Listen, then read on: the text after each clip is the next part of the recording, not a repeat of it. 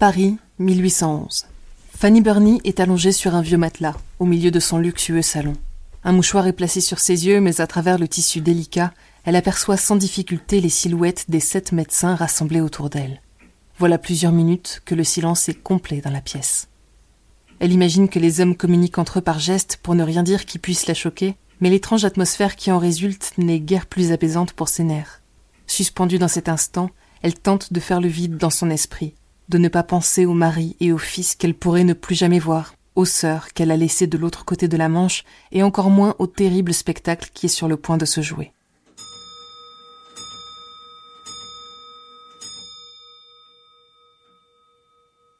Une voix s'élève finalement au-dessus d'elle. Qui me tiendra ce sein? Le sang bat violemment dans ses veines, faisant pulser le bras gonflé et endolori qu'elle garde contre son flanc. D'embarras, les autres médecins restent muets. Mais Fanny retire le voile de ses paupières, se redresse et s'exclame avec bravoure C'est moi, monsieur. Elle se saisit du sein qui l'a fait tant souffrir au cours de cette dernière année et se recouche sur le matelas. Alors que la lame pénètre sa chair, déchaînant dans son corps un flot de douleur tel qu'elle n'en a jamais connu, ses poumons prennent une inspiration brutale qui l'instant d'après s'épanouit en un cri déchirant. L'opération a commencé. Frances Burney, surnommée Fanny, naît en 1752 à Norfolk dans une famille de la haute bourgeoisie britannique. La jeune fille, tout comme ses frères et sœurs, baigne dès son enfance dans un milieu très cultivé. Son père, compositeur, historien et écrivain, bénéficie en effet d'une position privilégiée au sein du milieu intellectuel et artistique. Mais en dépit de cet environnement culturel riche, la petite Fanny ne reçoit pour sa part aucune éducation formelle. C'est toute seule qu'elle apprend à lire vers l'âge de 8 ans. Et à partir de là, elle se passionne pour la littérature. Elle se met bientôt à tenir les premiers volumes de son journal, qui l'accompagnera durant 72 ans, puis rédige en secret, à l'âge de 15 ans, un premier roman. Fanny cependant souffre d'anxiété. Elle redoute que sa belle-mère ne perçoive ses occupations littéraires comme indignes d'une femme de l'aristocratie. De honte et de peur d'avoir commis une transgression, elle brûle donc son manuscrit et tous les écrits qui l'ont précédé. Bien que cet acte la marque durablement, il ne suffira heureusement pas à étouffer son brûlant désir d'écrire. À l'âge de 26 ans, Fanny publie anonymement et à l'insu de ses parents son premier roman commercial baptisé Evelina. Considéré comme l'un de ses plus brillants ouvrages, ce dernier connaît un succès critique indéniable et en dépit de ses craintes, son père est impressionné par son travail. Lorsqu'il découvre l'identité de son auteur, il se montre non seulement bienveillant, mais offre même de soutenir sa fille dans sa carrière littéraire. Elle publie deux autres ouvrages à succès, puis en 1785 fait son entrée à la cour en devenant dame de compagnie de la reine Charlotte. Elle jouit durant cette période d'un statut plus prestigieux encore et relate dans son journal nombre d'anecdotes savoureuses qui ponctuent la vie à la cour. Mais Fanny a du mal à trouver sa place dans cet environnement si particulier. En 1791, toujours célibataire, elle quitte finalement le service de la reine et part s'installer chez l'une de ses sœurs. C'est là qu'elle fait la rencontre d'Alexandre Darblay, un général français récemment exilé en Angleterre suite à la Révolution. Conquise par l'intellect du militaire, Fanny l'épouse et donne naissance à un fils à l'âge de 42 ans. Le couple est sauvé in extremis de la pauvreté par la publication du troisième roman de Fanny, Camilla. Les bénéfices tirés de celui-ci leur permettent de faire l'acquisition d'un confortable petit cottage dans le Surrey tandis que la renommée de Fanny continue de croître. Ces ouvrages satiriques, qui inspireront entre autres la fameuse Jane Austen, dépeignent en détail la vie de l'aristocratie anglaise. Elle se démarque par ses réflexions sur les droits des femmes et son sens aiguisé de l'observation. En 1802, alors que Napoléon Bonaparte est au pouvoir en France, la famille quitte l'Angleterre pour rejoindre Paris. Le général Darblay a en effet bénéficié d'une amnistie et se voit offrir un poste au sein du gouvernement. Durant ce séjour, qui s'étalera sur une décennie, Fanny se tisse un nouveau réseau social au sein des salons littéraires. Appréciée et estimée au sein de la haute société parisienne, elle coule une vie tranquille et hors du besoin. Mais en 1811, sa paisible existence est déchirée par un événement traumatique. Tout commence par une légère douleur au niveau du sein, un an plus tôt. Fanny a alors 58 ans. Elle ignore tout d'abord cet inconfort qui devient cependant de plus en plus gênant. Au fil des mois, la douleur augmente faisant naître une terrible inquiétude. Fanny a déjà entendu parler de ce type de mal fréquent chez les femmes d'âge mûr. Elle sait que sans traitement, son issue pourrait être fatale, mais la perspective d'une intervention médicale euh, ne l'enchante guère. Ce n'est que sous la pression de son mari qu'elle fait finalement venir un, puis plusieurs médecins. Les divers examens cependant se soldent tous par le même terrible constat. Fanny est atteinte d'un cancer du sein. Cette annonce confirme ses pires angoisses. Il faudra encore attendre 30 ans pour qu'un incident mène à l'invention de l'anesthésie générale, et pour l'heure, Fanny devra subir l'ablation de la tumeur parfaitement consciente et réceptive à la douleur. Terrifiée par les risques qu'implique une telle opération et par l'idée de devoir la subir éveillée, elle met tout en place pour tenter de l'éviter. Durant sept mois, avec l'appui de ses relations, elle convoque les meilleurs médecins de Paris dans le but de trouver un traitement curatif. En vain. Ses symptômes s'aggravent, sa souffrance aussi. Puis durant l'été 1811, le couperet finit par tomber. L'opération est devenue inévitable et doit être réalisée rapidement afin d'éviter une généralisation du cancer. En ce début de 19e siècle, la chirurgie reste un art balbutiant. Bien que les premières opérations remontent à plusieurs millénaires, la théorie, elle, n'a que très peu évolué.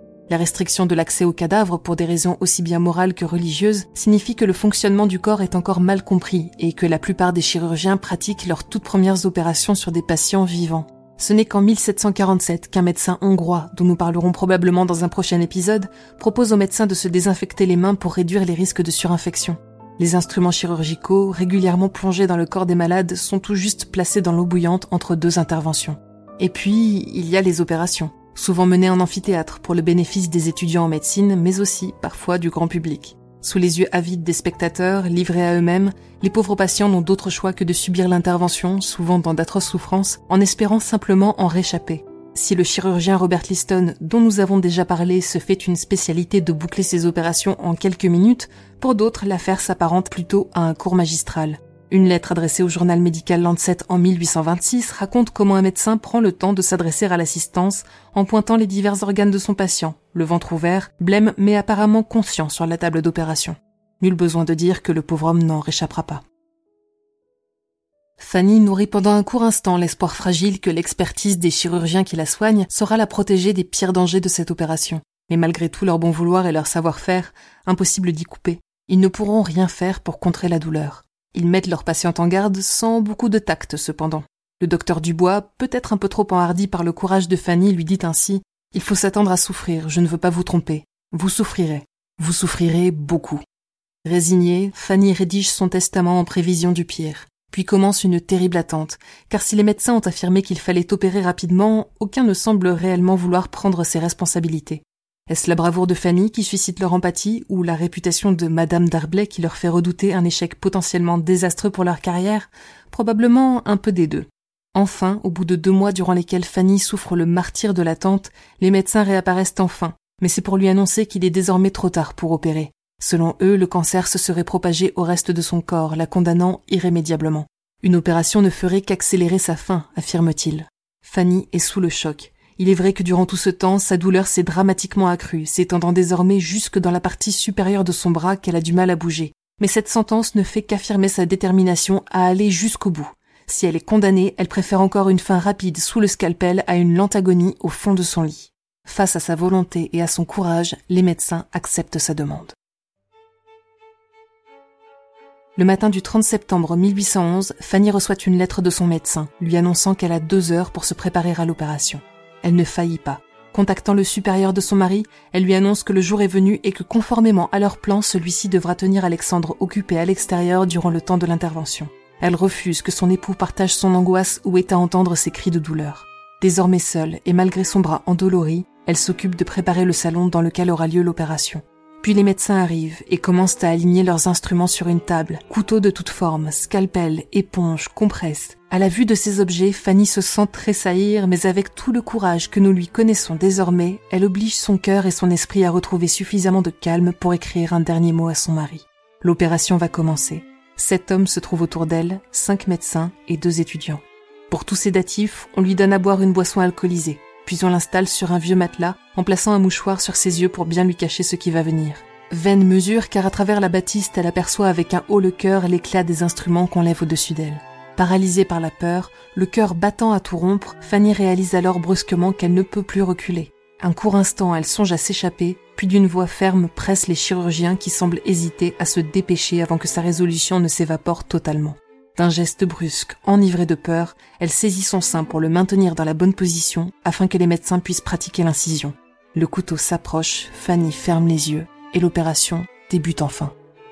Dans la lettre qu'elle écrit à sa sœur Esther un an plus tard, Fanny décrit dans le détail les 20 terribles minutes qui suivent, durant lesquelles les médecins pratiquent une ablation totale du sein sans anesthésie.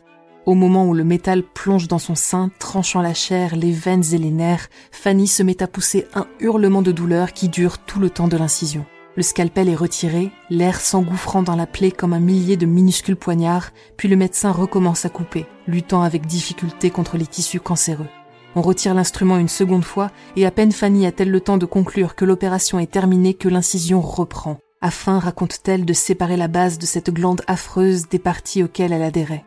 Les yeux fermés, elle sent ensuite les instruments racler son sternum pendant un temps qui lui semble infini pour en arracher le moindre vestige de cellules malades. Fanny à l'agonie mais ne bouge pas, ni ne résiste, ni ne supplie. Dans un élan de compassion pour ses médecins, manifestement bouleversés par la scène, elle s'écrie ⁇ Ah, messieurs, que je vous plains !⁇ L'opération terminée, elle est rejointe par son fils et son mari, bouleversés tant par la nouvelle que par l'incroyable courage dont son épouse a fait preuve. L'épreuve a laissé une marque profonde, un traumatisme indélébile dans l'esprit de Fanny. Il lui faudra un an pour enfin réussir à poser son expérience sur le papier dans sa lettre à Esther. Mais son corps, lui, se remet très vite de l'opération. Après cette terrible expérience, Fanny vivra encore 29 ans et finira par s'éteindre à l'âge respectable de 87 ans en 1840. Le témoignage que Fanny laisse derrière elle constitue un héritage précieux, retraçant dans le détail le déroulement d'une mastectomie au début du 19e siècle, non du point de vue du médecin mais de celui de la patiente. La lecture de la lettre est difficile, par moments insoutenable, mais ce type de récit extrêmement rare porte avec lui l'universalité de l'expérience humaine. En découvrant ces mots, on ne peut que partager l'angoisse de Fanny, grimacer face à sa douleur et admirer son courage. On se découvre aussi une nouvelle appréciation pour les progrès que la médecine a accomplis en un siècle, des progrès dont tout un chacun devrait être en droit de bénéficier à travers le monde. À une époque où la prévention contre le cancer est encore totalement inexistante et où les femmes ne sont nullement sensibilisées à en reconnaître les symptômes les plus précoces, Fanny marque le pas.